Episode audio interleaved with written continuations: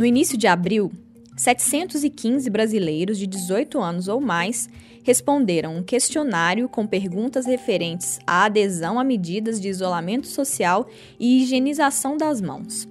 A atividade fazia parte de um estudo conduzido por pesquisadores do Laboratório de Avaliação Psicológica e Educacional da USF, a Universidade de São Francisco, em Campinas, para avaliar a relação entre diferentes perfis de personalidade com o cumprimento das medidas de contenção da pandemia do novo coronavírus. Os resultados foram publicados recentemente na revista científica Trends in Psychiatry and Psychotherapy.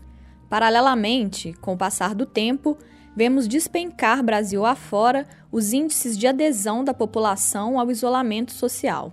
Cada vez mais há registros de parques e praças cheios de pessoas fazendo atividades físicas, de aumento do movimento no trânsito e diversas outras ocorrências de pessoas furando a quarentena pelos mais diferentes motivos. Ao ponto de, no último fim de semana, uma influenciadora digital não só ter dado uma festa em sua casa, mas registrado e publicado tudo para os seus milhões de seguidores nas redes sociais e quem mais quisesse ver.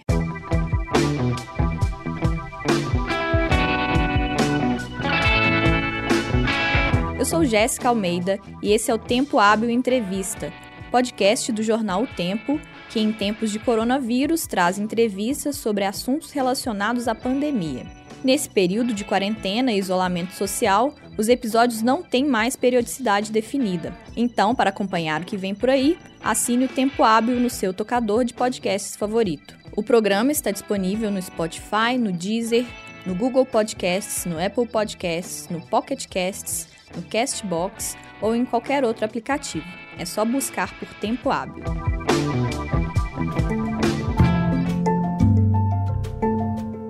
Na medida em que o isolamento social, como ferramenta para frear o contágio pela Covid-19, precisa da adesão de todos os que não trabalham em atividades essenciais, qual é o peso social das atitudes de quebra da quarentena, ainda que aqueles que façam isso não se coloquem individualmente em risco? De que forma esse tipo de atitude se relaciona com os achados da pesquisa do Laboratório de Avaliação Psicológica e Educacional da USF? e de que ferramentas nós dispomos para enfrentar esse problema. Para discutir todas essas questões, eu conversei com o Lucas de Francisco Carvalho, professor da pós-graduação em psicologia da Universidade de São Francisco e um dos responsáveis pela pesquisa. Eu queria começar perguntando a respeito da proposta da pesquisa e por que que vocês decidiram fazer um estudo desse tipo nesse momento. Bom, o que a gente começou a observar, Jéssica, é que a própria pandemia, né, até com os conhecimentos anteriores de epidemias que ocorreram com o próprio SARS, né, que é outra manifestação do, do coronavírus, já se conhece que as epidemias, ou no caso uma pandemia, né, tem implicações na saúde mental das pessoas, né? É, algumas pessoas ficam com muito medo ou de se contagiar ou de morrer, né, ou de contagiar os outros ou de perder um ente querido, né? Então, esse medo, esse temor, a ansiedade, essa preocupação é alguma coisa importante ligada a, a essas ocorrências, né, esses surtos, enfim. Entre outras coisas, né, é, acho que um, um bem importante, o, TEPT, que é o transtorno de estresse pós-traumático, também sintomas desse transtorno foram observados em casos anteriores tal. Então, o que a gente já sabia com a declaração da OMS em relação à pandemia, né, mesmo antes estavam vendo consequências é, importantes, né, é que existe esse impacto na saúde mental. Mas, além disso, né, com a proposta das medidas de contenção, o que a gente começou a observar de maneira sistemática, assim, né, olhando é que, bom, as pessoas sabem que é uma coisa perigosa, né? Embora o, a Covid-19 não seja o vírus dos mais fatais, né? Ele tem um poder de uma capacidade de, de transmissão muito alta, né? E aí isso daí tem, tem os problemas. É, a gente estava vendo que nem todo mundo adere, né? Estava aderindo às medidas de contenção. E quando a gente fala de medida de contenção, a gente tem dois grandes grupos principais, né? De isolamento social e de higienização poxa, mas por que será que mesmo com esses prejuízos claros, né, da pessoa se contaminar ou poder contaminar outras, por que, que será que tem gente que não se que não adere às medidas de contenção? E lá no, no laboratório que eu faço parte, né, na universidade, é, o meu foco, minha linha de pesquisa é em personalidade, transtornos de personalidade, né? Então, inevitavelmente, eu acabo fazendo essa ponte dos temas aí, temas cotidianos, inclusive, né? Infelizmente, a pandemia é um tema cotidiano hoje, né? Com personalidade, traços de personalidade, enfim. Então, uma das coisas que a gente levantou, uma hipótese que a gente levantou é: será que existem traços de personalidade que têm um papel importante né, nessa adesão, no engajamento às medidas de contenção? E aí, pensando nisso, dois traços que rapidamente vêm à cabeça pelo próprio conceito desses traços é extroversão e conscienciosidade, que no estudo que você se referiu, foram os traços que a gente focou, né? Um deles, que é a extroversão, é porque tem uma relação direta. As pessoas mais extrovertidas são aquelas que têm uma maior necessidade de serem estimuladas pelo meio, né? Isso, em termos práticos, são aquelas pessoas que gostam de estar entre grupos, festas, são mais comunicativas, falantes, etc. Então, isso para o isolamento social tem um impacto direto, né? Pelo menos conceitualmente. E o outro traço, conscienciosidade, ele tem a ver com o quanto a pessoa tem uma tendência a seguir regras, respeitar normas, o quanto que a pessoa se planeja para fazer as coisas, e aí isso daí tem a ver com qualquer medida de contenção, né? E aí foram os dois traços que a gente focou no estudo. Então esse que foi o caminho que a gente percorreu aí até chegar e, conduzir o estudo. E aí vocês partiram de uma hipótese que acabou sendo confirmada, né? Qual era essa hipótese e a partir de que evidências vocês chegaram a essa conclusão? Então, daí pensando nesse caminho que eu contei, né, o que a gente tinha com hipótese era que as pessoas mais extrovertidas teriam mais dificuldade para aderir às medidas de contenção, mas principalmente é, isolamento social, né? Por conta disso que eu falei do, do, próprio conceito do traço de extroversão e que quem são as pessoas mais extrovertidas, né? Então, que as pessoas teriam mais dificuldade para não não ir a festas ou não sair de casa, ou não estar entre grupos, enfim. E a outra hipótese era de que as pessoas com níveis mais altos de conscienciosidade, né, seriam aquelas que teriam mais facilidade para aderir a qualquer medida de, de contenção proposta. E, de fato, como você disse, o que a gente encontrou no estudo corroborou essas duas hipóteses. Né? Foi exatamente o que, o que a gente esperava, foi o que a gente encontrou de fato, as pessoas mais extrovertidas têm uma tendência menor a aderir às medidas de contenção, sobretudo em relação ao isolamento social, e as pessoas mais conscienciosas, né, ou mais altas no traço de conscienciosidade, foram aquelas que tiveram mais, mais facilidade para, ou são aquelas né, que têm mais facilidade para aderir às medidas de contenção. O trabalho ainda não se encerrou, né?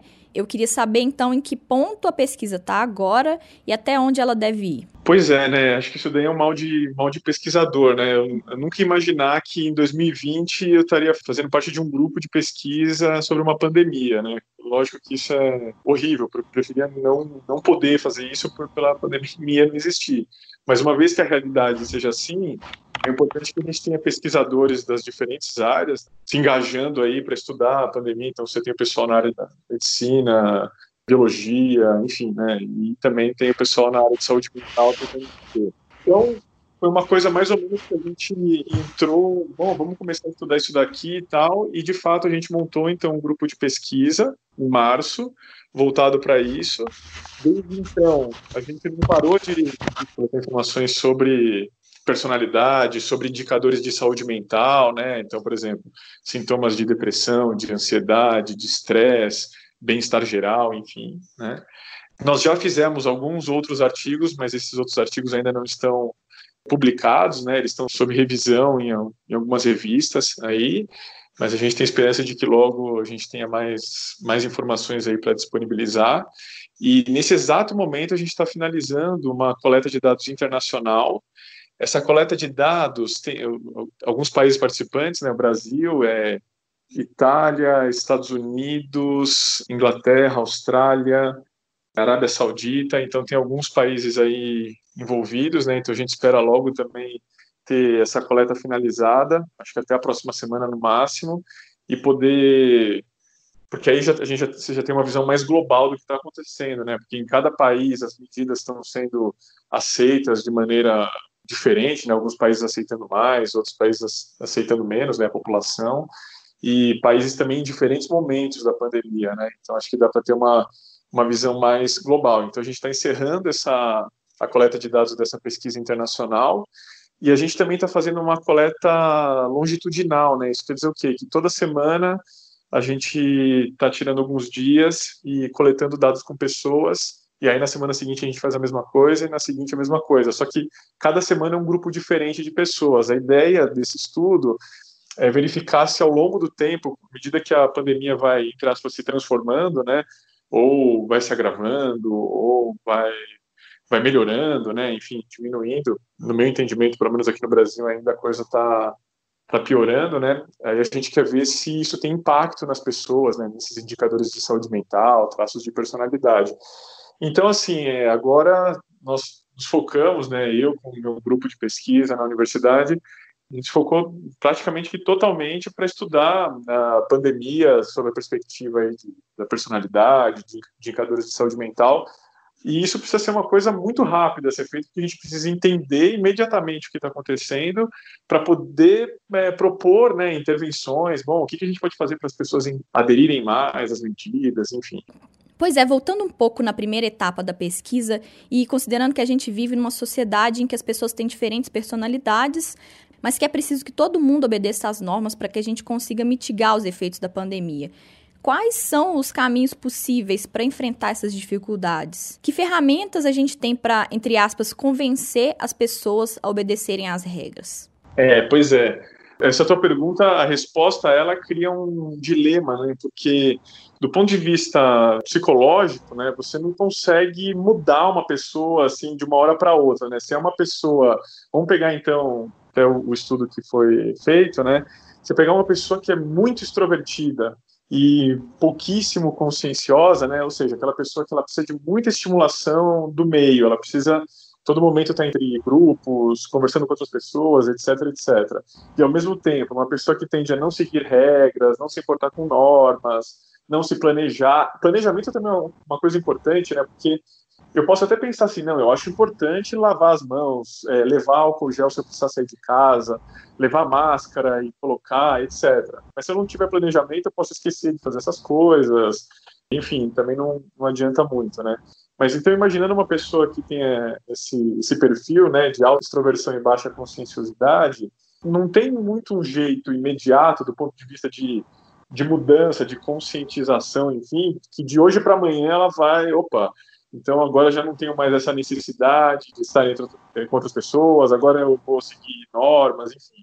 Isso é bastante complicado, né? Tanto que os processos em psicoterapia, eles são processos de médio a longo prazo. Mas, primeira coisa importante disso é que as pessoas precisam ter conhecimento sobre os próprios traços de personalidade. Então, a pessoa importante ela reconhecer, bom, eu eu sou uma pessoa extrovertida, então eu preciso, eu me, eu me sinto muito bem, eu tenho uma necessidade de estar entre grupos, tá?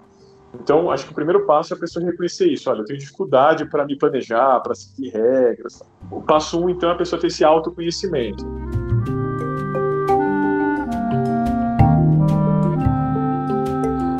O passo dois é a pessoa tendo isso, se ela reconhecer a severidade da pandemia, o que é um problema, que pode ser um problema para ela, mas para os outros, porque isso foi também um resultado bem interessante que a gente encontrou, embora não tenha sido o foco do estudo, mas a gente também já encontrou em outros estudos seguintes que a gente está fazendo, é que um dos fatores muito importantes para as pessoas aderirem às medidas de contenção é o quanto elas se preocupam com os outros. Então tem muito a ver com o traço de empatia, né?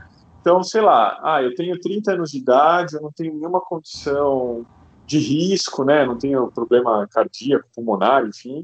Mas eu sei que se eu pegar a Covid-19, tudo bem, eu posso, muito provavelmente não vai acontecer nada grave comigo, mas eu posso passar para outras pessoas, etc. E tal. Eu também estou preocupado, independente de comigo, de, de eu sair ou não de casa, qualquer coisa assim, eu estou preocupado com as pessoas que eu conheço, se elas estão fazendo isso, então eu pego, ligo, falo, olha, não sai de casa, tal. Então a, gente está vendo nesses estudos que a gente está fazendo que a preocupação com o outro, a empatia, né? Então você querer cooperar, você querer ajudar os outros nesse momento, é alguma coisa muito importante, um diferencial muito importante nesse momento, né? Agora tudo isso é, ou a pessoa tem essa, essas tendências ou ela não tem, né? É uma coisa que no meio da pandemia não vai dar para mudar, a pessoa tem. Vai, quando a pessoa começar a querer mudar nesse sentido, a pandemia, a gente espera, né, já acabou. Então, acho que uma coisa importante, até vi algumas coisas na literatura sobre isso tal, é as pessoas serem criativas, uma vez que elas se conhecem, então eu sei que eu sou extrovertida, eu sei que eu tenho dificuldade para isso, para aquilo, então a pessoa começou a exercer a criatividade para encontrar coisas dentro de casa que satisfaçam essa necessidade que a pessoa tem. Então, hoje uma coisa muito boa são as tecnologias digitais, né, enfim, que, embora a gente pratique o isolamento físico, né, o distanciamento físico, é, você consegue estar em proximidade social com as pessoas. Então, você pode usar N ferramentas digitais que te possibilitam conversar com grupos ao mesmo tempo tal. Né? Então, acho que isso daí é um, um exemplo de um facilitador é, atualmente que as pessoas podem usar para lidar com essa com as necessidades que podem atrapalhar em aderir às medidas de contenção, né? Então acho que esse é um, é um exemplo. E a gente viu nesse último fim de semana o caso da influenciadora digital que deu uma festa e acabou gerando uma repercussão muito negativa. Você consegue fazer alguma relação entre tudo isso que a gente já conversou e a atitude dela? É, claro, né? nunca faria uma avaliação da personalidade dela, até porque eu não, não a conheço, enfim, né? Isso daí demandaria ter algumas informações sobre ela, enfim. Mas é, se a gente pensar no próprio no trabalho dela, né, como influenciadora, uma pessoa que é, é pública, né, que se expõe nas mídias, etc., provavelmente ela tem uma tendência a ser mais extrovertida do que introvertida, né? Isso sim, né? Tomar cuidado com o que eu estou falando, mas isso é, se eu tivesse que chutar se ela é mais extrovertida ou introvertida, provavelmente uma pessoa muito mais extrovertida do que introvertida. Isso, é, até vi algumas matérias sobre, sobre esse caso, né? E pelo que eu li, dá a entender que era alguma coisa que ela queria fazer, que, ah, então eu não, não vou mais aderir a, ao isolamento social, ao distanciamento social e vou chamar pessoas, tal, não sei o quê. E isso, isso vai também nesse sentido da, da, de uma extroversão alta que é, prejudicou ela, né? Depois até vi que acho que ela está tendo alguns prejuízos até no trabalho dela, enfim, né? Então acho que tem, tem muito a ver com isso. Outro dia também vi uma matéria sobre São Paulo, capital, né? É, lá tem a, uma praça chamada Praça Pôr do Sol e parece que o pessoal passou com um drone assim no final de semana para ver como é que estava e a praça estava lotada, né? É um, é um lugar que que jovens, pessoal assim, adolescente, jovens adultos se reúnem, né? Só que claro que nesse momento não era para fazer isso. E aí esses drones passaram filmando tal e viram que a praça estava cheia. Quer dizer, a gente está falando de pessoas que elas têm esse hábito, têm essa necessidade de estar entre outras, mas que nesse momento isso é uma coisa que pode e certamente prejudica essas pessoas e outras pessoas ao redor, né? Então, acho que vai no sentido do que eu estava falando antes. Acho que o primeiro passo para essas pessoas é ter consciência né, é, dos próprios traços de personalidade. É lógico que não são só os traços de personalidade que, que tem um papel importante, é, que tem um papel importante nisso, né? Mas certamente eles fazem parte aí do, do quanto você vai cooperar, o quanto que você vai é, aderir a essas medidas, né? Então acho que esse caso que você citou tem tudo a ver com isso, né? E é é muito triste quando a gente vê esse tipo de, de ocorrência no momento que o país está aí com 300, 400 mortes diárias notificadas, né? É daí para mais, né? É, com a pandemia. Só para encerrar, Lucas, saindo do caso individual dela, que inclusive pode influenciar outras pessoas, tanto é que o título profissional dela é influenciadora, mas falando também das pessoas anônimas. Qual que é a importância de aderir às medidas, mesmo que individualmente a gente não se coloque em risco? E aí falando também das pessoas que, sei lá, às vezes saem para fazer um exercício físico ou para encontrar alguém e falam: "Ah, não, tudo bem, não tem problema porque não tem perigo para mim". Qual a importância da gente extrapolar a questão do perigo individual para lidar com a pandemia? É, o que uma coisa que se conhece assim muito claramente de epidemias anteriores e mesmo agora já da pandemia atual é que essas medidas de contenção elas são é, os modos mais eficazes que a gente conhece de diminuir a velocidade da pandemia ou até acabar com a pandemia eventualmente, né? Mas ela depende totalmente do comportamento individual das pessoas, né? É, é uma coisa que tem um impacto coletivo, né? Mas que depende do, eh, da cooperação individual. Então, acho que isso que você está falando tem tudo a ver com a preocupação que a pessoa tem com os outros. Então, o quanto que a pessoa se importa com os outros, se preocupa com os outros. Acho que naquele exemplo, né, de, ah, eu tenho 30 anos de idade e eu não, não faço parte de nenhum grupo de risco. Por que, que eu vou ficar em casa? Né? Você vai ficar em casa, inclusive por causa dos outros, né? Eu acho que uma coisa muito importante que foi veiculada aqui no Brasil por um tempo, não sei se está sendo ainda, né? É aquela coisa de fique em casa para proteger aqueles que não podem ficar em casa, né? Porque existem aqueles serviços essenciais, né? Tipo médicos, entre muitos outros, que as pessoas não, simplesmente não podem praticar o distanciamento social, né? Porque elas precisam continuar trabalhando pela sociedade. Então, quem pode ficar em casa, inclusive por essas pessoas. E isso tem muito a ver com o traço de empatia, né? Que é o quanto que você tende a cooperar com os outros, quanto que você se preocupa, se coloca no lugar dos outros, né? Então, lógico, eu moro num apartamento. Ah, então eu vou dar uma chegadinha ali na padaria para comprar um pãozinho. E eu vou a pé. Para fazer isso, eu saio da minha casa, pego o elevador, aí eu passo pelo, pelo pátio, aí eu ando na rua um, um trecho, entro na padaria tal. Sei lá, isso daí eu encontro 10 pessoas, né?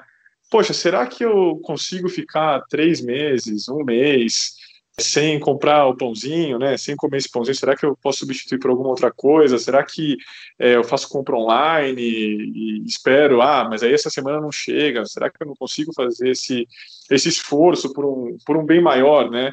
Eu acho que é a conscientização das pessoas é por aí. Você não, se você pensar isso, a gente tem visto nesses estudos que a gente está fazendo. Se você se focar só no seu próprio bem, provavelmente você não vai aderir de maneira suficiente às medidas de contenção. E aí é aquela coisa, né? A gente tem países aí como background, né? Como a Itália, que agora já está um pouco melhor, né? Os Estados Unidos, que também está uma situação muito grave, a Espanha, onde a gente vê o que, que acontece, né? E aí aquela coisa, né? você não aprende por bem, você infelizmente eventualmente vai ter que aprender por mal, né? A gente vê que a situação no Brasil tem piorado. Há sistematicamente, eu vejo aqui na cidade que eu moro que parte da, do movimento parece que voltou um tanto ao normal, né? Embora a situação esteja piorando em termos de números, né? Então precisa de um esforço maior aí até da, das autoridades para tentar conscientizar melhor as pessoas. Como não dá tempo tanto de da gente fazer isso numa perspectiva só psicológica individual, né? É, é lógico que também tem as medidas de é, medidas punitivas, tal, que nesse momento acabam sendo também necessárias. Né? Lucas, era isso. Muito obrigada por ter falado comigo. Legal, Jéssica. Eu que agradeço aí pela, pelo tempo, pelo interesse aí no que a gente está fazendo. Espero é, ter contribuído.